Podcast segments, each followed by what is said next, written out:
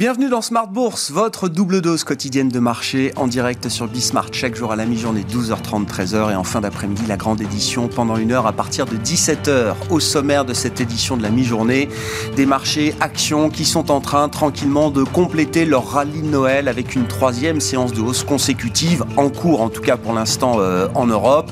Des marchés qui euh, se tiennent bien en cette fin d'année un CAC 40 qui revient nettement au-delà des 7000 points 7080 points autour. C'est niveau du CAC 40 à mi-séance. Vous aurez les infos clés dans un instant avec Alix Nguyen et puis on notera du côté américain.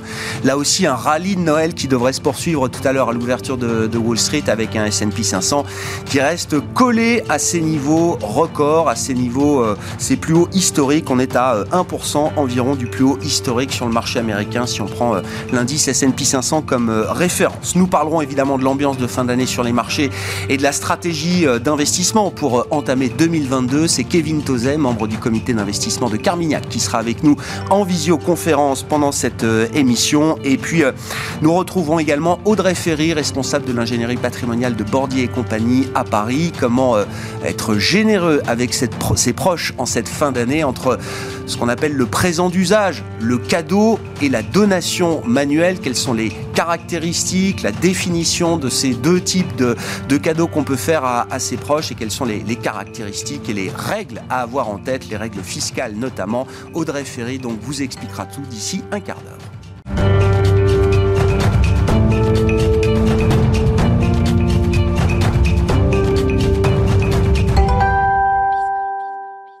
Et de 3, troisième séance de hausse consécutive pour les indices européens à l'approche de break de fin d'année. Les infos clés du jour, c'est avec Alix Nguyen.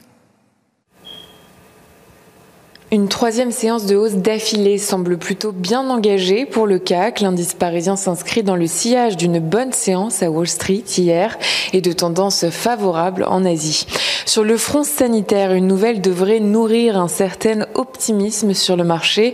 La pilule contre le Covid-19 de Pfizer est autorisée en urgence par l'Agence américaine de médicaments. Cela pourrait permettre à des millions de souffrants d'accéder à un traitement. Cet après-midi, aux États États-Unis, cinq statistiques figurent au programme. Les inscriptions hebdomadaires au chômage, les ventes de logements neufs en novembre, les commandes de biens durables du même mois en données préliminaires, l'indice définitif de confiance des ménages en décembre tel que mesuré par l'Université du Michigan, et puis les revenus et dépenses de consommation en novembre. On termine avec un focus sur quelques valeurs. L'armée française a commandé 169 hélicoptères à Airbus pour 10 milliards d'euros, une information qu'on confirmé hier par le ministère français des Armées. Le contrat comprend également la fourniture du système de soutien et de formation et le maintien en conditions opérationnelles pendant 10 ans. Engie a finalisé la cession pour un montant de 1,1 milliard d'euros de 11,5% du capital du gestionnaire de réseau de transport de gaz GRT Gaz à la société d'infrastructure gazière, véhicule d'investissement appartenant à CNP Assurance et la Caisse des dépôts. Puis Carmat annonce avoir terminé son enquête sur les problèmes de qualité identifiés sur certaines de ses prothèses de cœur artificielles. Tendance, mon ami, chaque jour avec Alix Nguyen à 12h30 et 17h dans Smart Bourse sur Bismart.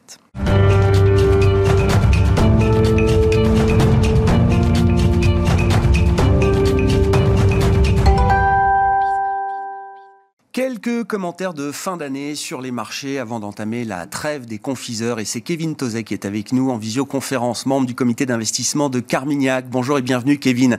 Merci beaucoup d'être d'être avec nous. 18, 20 mois après euh, l'éclatement de la pandémie euh, Covid, est-ce qu'on peut dire en cette fin d'année 2021 que le risque sanitaire n'est peut-être plus le risque premier pour les investisseurs, malgré l'apparition d'un nouveau variant Omicron il y a un mois qui a pu ramener un peu de volatilité. Est-ce que pour autant ce risque sanitaire est en train d'être relégué graduellement au second plan par les marchés, euh, Kevin? Alors c'est vrai qu'on a eu voilà trois trois semaines un peu compliquées. Hein. Alors il y a la situation euh, sanitaire avec toutes les incertitudes qui y sont liées mais surtout et aussi les restrictions de mobilité qui pèsent. Il y a d'autres facteurs qui ont joué. Hein. Il me semble qu'il y a euh, des banques centrales eh ben, qui ont durci le ton et ça aussi, ça a pesé sur, sur, sur les marchés. Puis il y a aussi du risque spécifique. Hein. On a notamment bah, Moscou hein, qui, qui fait les gros bras, qui, qui, qui, montre, qui montre les muscles avec des tensions avec l'Ukraine d'une part, mais aussi avec les Européens. Hein. On l'a vu avec les, les coupures de, de, gaz à destination de l'Allemagne euh, notamment. Et donc tout ça, eh bien, ça nous amène globalement hein, à revoir un petit peu à, à, la baisse nos anticipations de croissance euh, pour l'année prochaine en zone euro euh, d'une part, mais aussi aux États-Unis parce que là aussi les soutiens, ben, ils sont pas que liés, en tout cas les moteurs de support de marché, ils sont pas que liés à la dynamique sanitaire. On a aussi ben voilà un, plan de soutien américain qui, un plan de relance américain sur le volet social et environnemental qui a du mal à passer. Donc ça aussi, ça nous amène à réviser à la baisse nos anticipations, de croissance pour, pour l'année prochaine. Quand vous dites réviser à la baisse, euh, Kevin, dans quelle mesure On n'est pas obligé d'avoir des chiffres à la virgule près. Hein. Moi, j'essaye de parler de l'économie sans chiffres euh, désormais, mais c'est quoi l'ampleur de la révision? Est-ce qu'on reste quand même sur l'idée d'un socle de croissance solide avec euh, un cycle de consommation, peut-être un cycle d'investissement, l'épargne accumulée des ménages, évidemment. Enfin, tous ces facteurs-là restent valables? Est-ce que ça garantit quand même un niveau de croissance toujours élevé, plus élevé que le potentiel pour les États-Unis pour la zone euro, au moins pour la première partie de 2022 alors oui, euh, pour, pour 2022, on devrait avoir une croissance économique, hein, tant en zone euro qu'aux États-Unis, qui sera au-dessus du potentiel.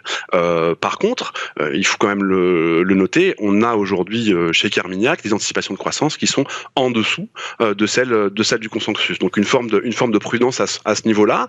Alors c'est vrai qu'on on a parlé du verre à, moitié, à moitié vide. Il y a aussi des, bonnes des bonnes nouvelles en cette fin d'année. On a notamment bah, des autorités chinoises qui elles ben, prennent un peu le contre-pied hein, de ce qui peut se faire euh, dans les économies dites développées avec eh bien, des injections de liquidités, des baisses de taux. Alors, elles sont encore relativement faibles. On a une baisse de taux de, de l'ordre de 5 points de base. Et puis, bien, comme vous le soulignez, euh, Grégoire, on a aussi un consommateur américain qui, lui, est là et qui montre bien, encore une fois, ben, l'exceptionnalisme hmm. de l'économie américaine. Hein. On a eu des, des enquêtes, euh, des indices de confiance du Conference Board euh, aux États-Unis qui montrent quoi? Eh bien, qui montrent deux indicateurs. Un qu'on suit, suit particulièrement près chez Carmignac, qui est la différence entre eh bien, les emplois, est-ce qu'ils sont florissants ou est-ce qu'ils sont plutôt euh, euh, difficile à, à, obtenir et on est sur un plus haut de, de 20 ans. Donc ça, ça laisse quand même présager de bonnes nouvelles sur le sur le front de l'emploi et sur le front de la consommation américaine.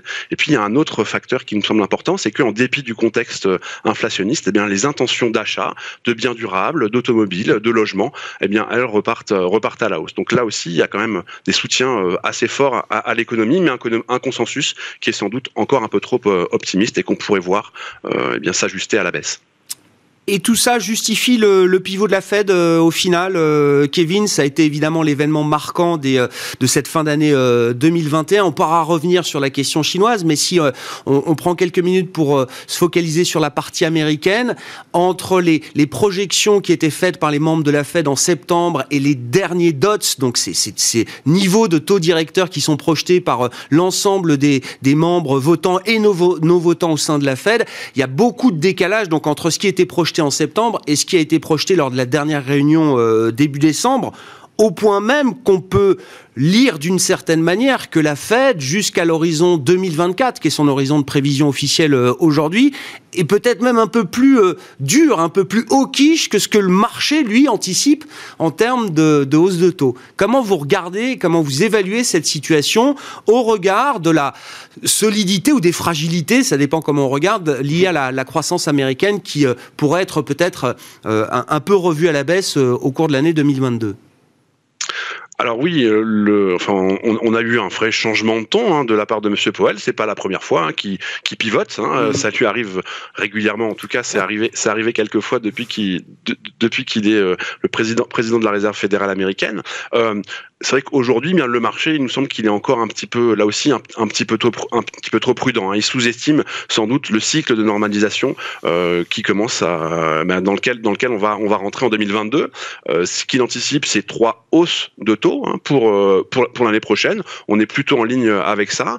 Mais par contre, pour la suite de ça, il anticipe deux hausses de taux en 2023 Euh, on pourrait en voir euh, de notre côté, on estime qu'on pourrait en voir plutôt euh, 3, 4, voire euh, voire 5.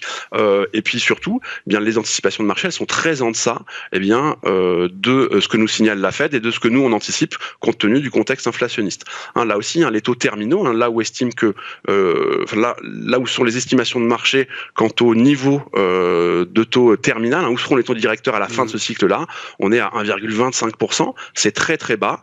ce serait pas étonnant de se retrouver plutôt sur des niveaux autour de 2 et ça avec une inflation qui devrait rester entre 2 et 2,5% sur euh, un horizon relativement long. Donc ça veut dire que même dans ce contexte-là, eh on resterait sur un environnement monétaire relativement euh, bénin avec des taux réels qui resteraient, euh, négatifs.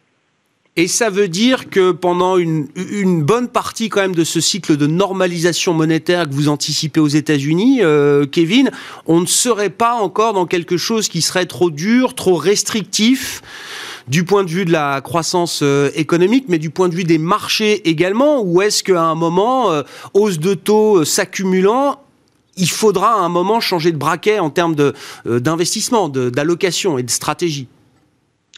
Euh, oui, clairement, il, enfin, il le faudra. On, le sait, on en a tous été euh, mm. euh, les, témoins. Les, injections de liquidités massives, les taux d'intérêt extrêmement bas. Encore une fois, des taux réels, des taux réels extrêmement négatifs. Ça a été un soutien très important pour les marchés, pour les marchés d'actions.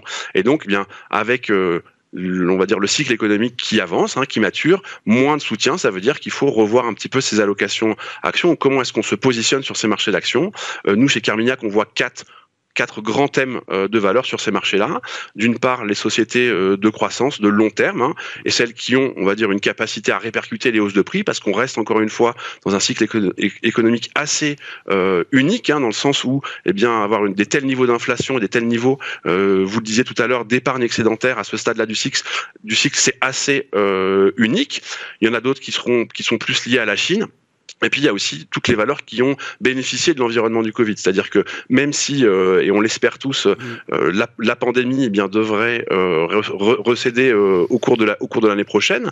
en tout cas, le variant Omicron est, est, est moins virulent que ce qu'on pouvait craindre.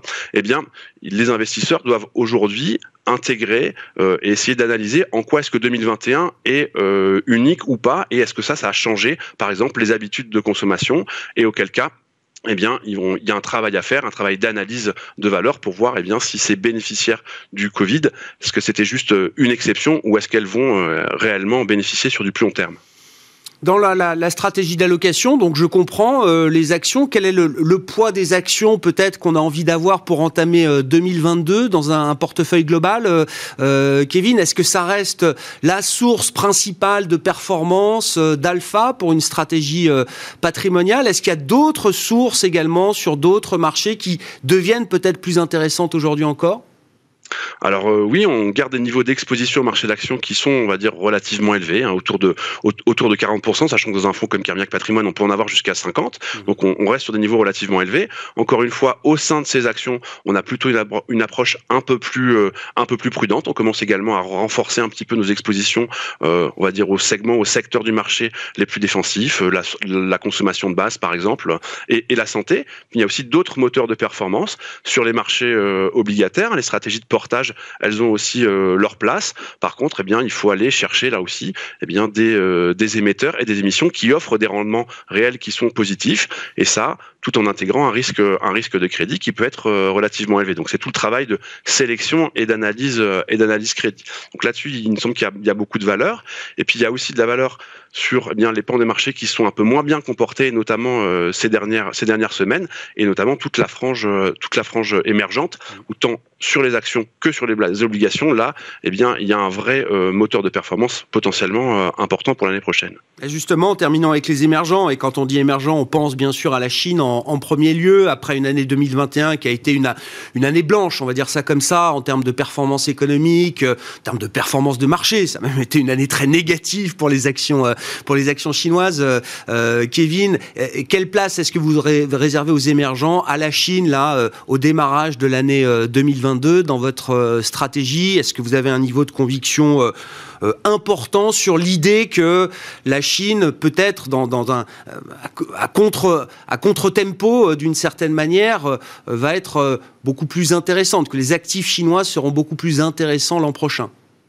Alors tout à fait, c'est-à-dire que sur ces quatre thèmes d'investissement que je mm. mentionnais, euh, on trouve en Chine beaucoup des valeurs qui euh, rentrent dans ces euh, différentes catégories d'investissement. Hein. C'est une poche de croissance extrêmement importante et pas que pour l'année prochaine, pour, pour pour les années à venir. Donc là, il y a vraiment, on va dire, un, terrain très fertile pour aller chercher de la valeur. Donc ça, c'est la première chose. La deuxième, c'est que la contre-performance des marchés chinois, elle s'explique aussi parce que à un moment, une année comme 2021 où toutes les économies, les grandes économies développées avaient plutôt tendance à eh stimuler très fortement leurs économies, tant sur le plan monétaire que sur le plan euh, budgétaire.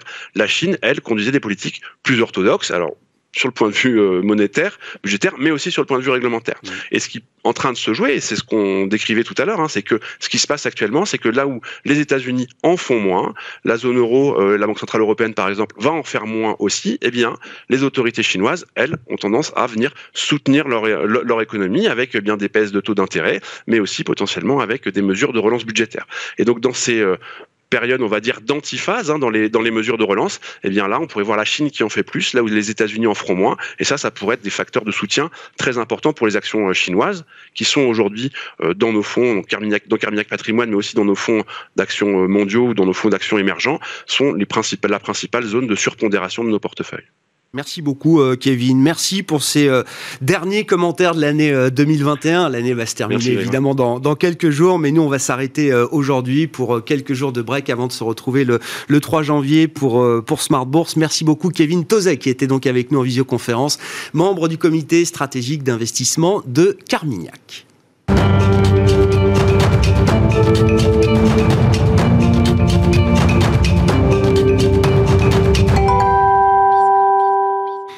Allez, un dernier enjeu avant de se retrouver le 3 janvier euh, prochain pour, euh, pour Smart Bourse. Comment euh, être généreux vis-à-vis de ses proches en respectant évidemment les, les règles fiscales en vigueur entre alors, ce qu'on appelle le présent d'usage, le cadeau traditionnel ou la donation manuelle. Quelles sont les caractéristiques de ces deux façons d'être généreux vis-à-vis de ses proches? Écoutez à ce sujet Audrey Ferry, responsable de l'ingénierie patrimoniale de Bordier et compagnie à Paris, qui était avec nous ces derniers jours dans Smart Bourse.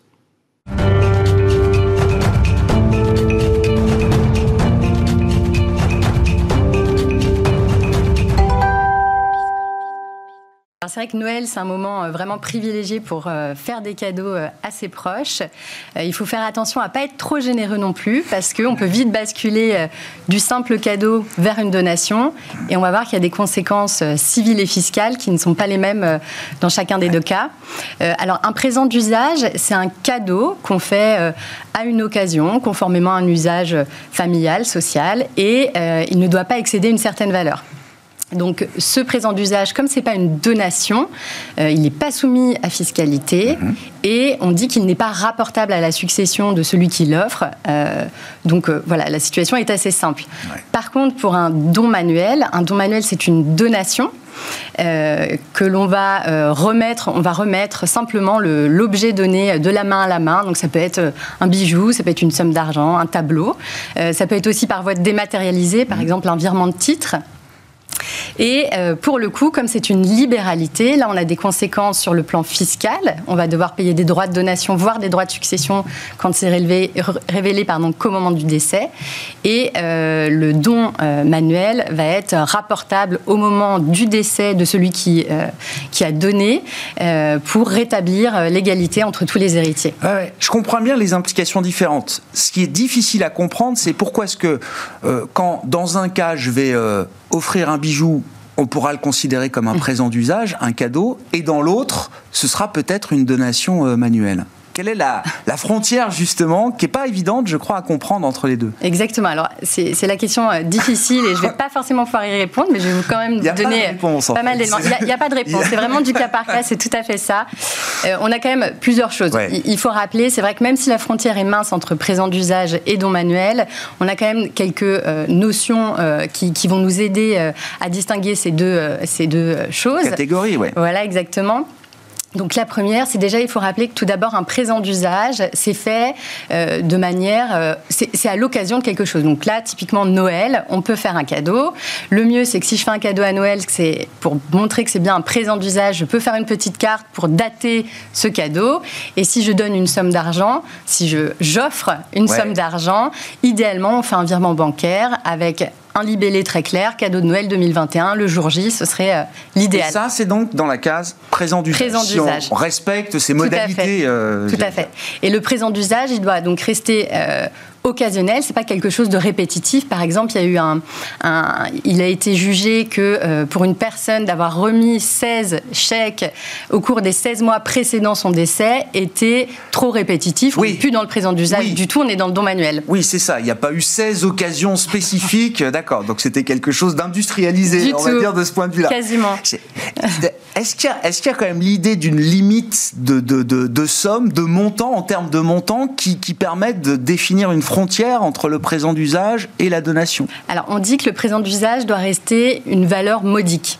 Donc c'est assez difficile euh, de se positionner puisque c'est un critère qui est relatif. Hmm. Euh, il est fonction de la fortune de celui qui euh, va faire le cadeau, de, ses revenus, de son patrimoine, et ni la loi ni l'administration fiscale ne nous donnent de pourcentage à respecter pour rester dans la catégorie présent d'usage. Donc c'est vrai que c'est difficile.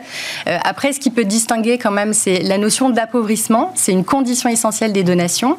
Donc si je ne m'appauvris pas, a priori, c'est bien un présent d'usage. Je comprends. Et enfin, l'administration fiscale, euh, elle va vraiment avoir cette appréciation. Euh, euh, au cas par cas, elle va regarder les circonstances. Donc, est-ce que la personne était habituée de faire des donations ou pas? Est-ce qu'elle en faisait régulièrement à, chaque, anniversaire ou à chaque Noël? C'est vraiment tous ces indices qui vont jouer en faveur d'un côté ou de l'autre.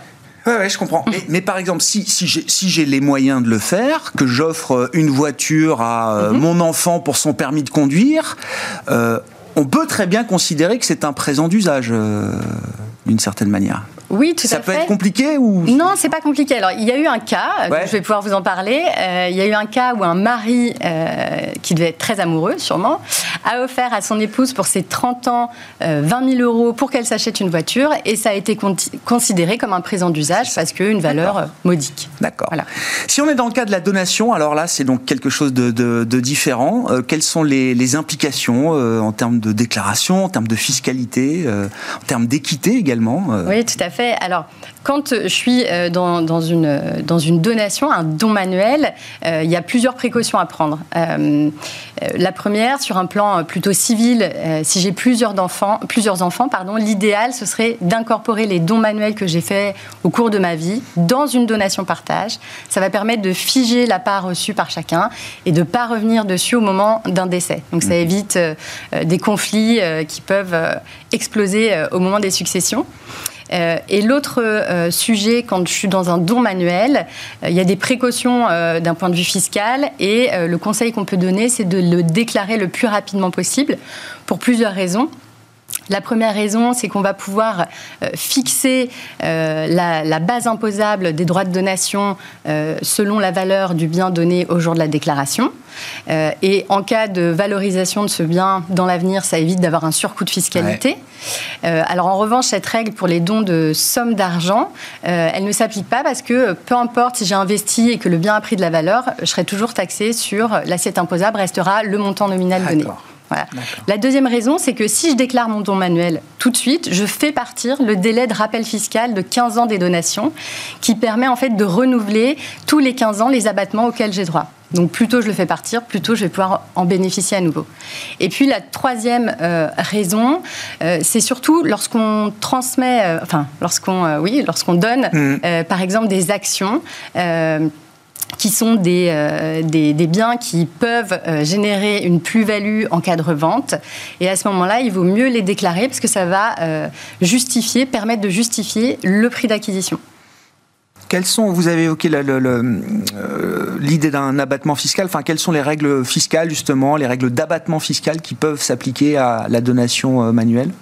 Alors, on a plusieurs euh, abattements euh, fiscaux euh, dont on peut bénéficier. Mhm. Alors, on va citer en premier le don familial de somme d'argent qui est d'un montant de 31 865 euros.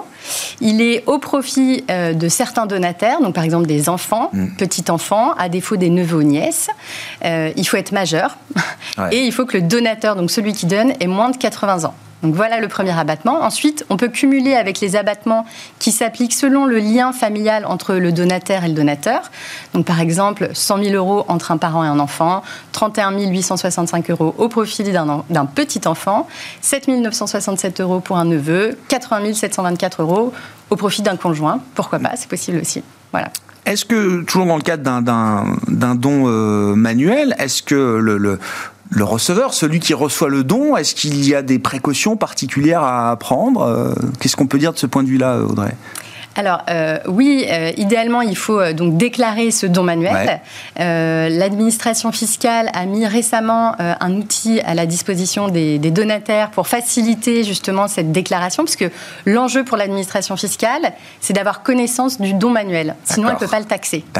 Donc il y a un outil en ligne depuis le 30 juin 2021 qui permet de faire cette démarche sur son espace particulier sur impôt.gouv.fr. et donc le donataire va pouvoir saisir euh, très facilement et très rapidement Donc c'est au donateur effectivement de signaler effectivement le, Tout à fait. don C'est celui qui reçoit qui doit le déclarer. Exactement. Et donc c'est possible depuis le 30 juin 2021. Depuis mi-octobre, on peut même payer directement les, droits de donation si euh, le montant excède les abattements qu'on a cités.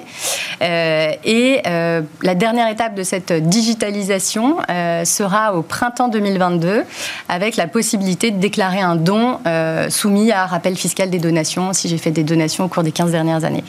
Et ça euh, marche cet outil? Les gens viennent déclarer les dons qu'ils ont reçus euh, Alors pour l'instant, on n'a pas, j'ai pas le recul nécessaire pour vous répondre. Ce que je peux vous dire, c'est qu'en tout cas, en, 2020, il y a eu 281 000 déclarations de dons manuels. Donc ce serait intéressant de voir. Avant l'outil, hein, c'est ça. Avant, l'outil.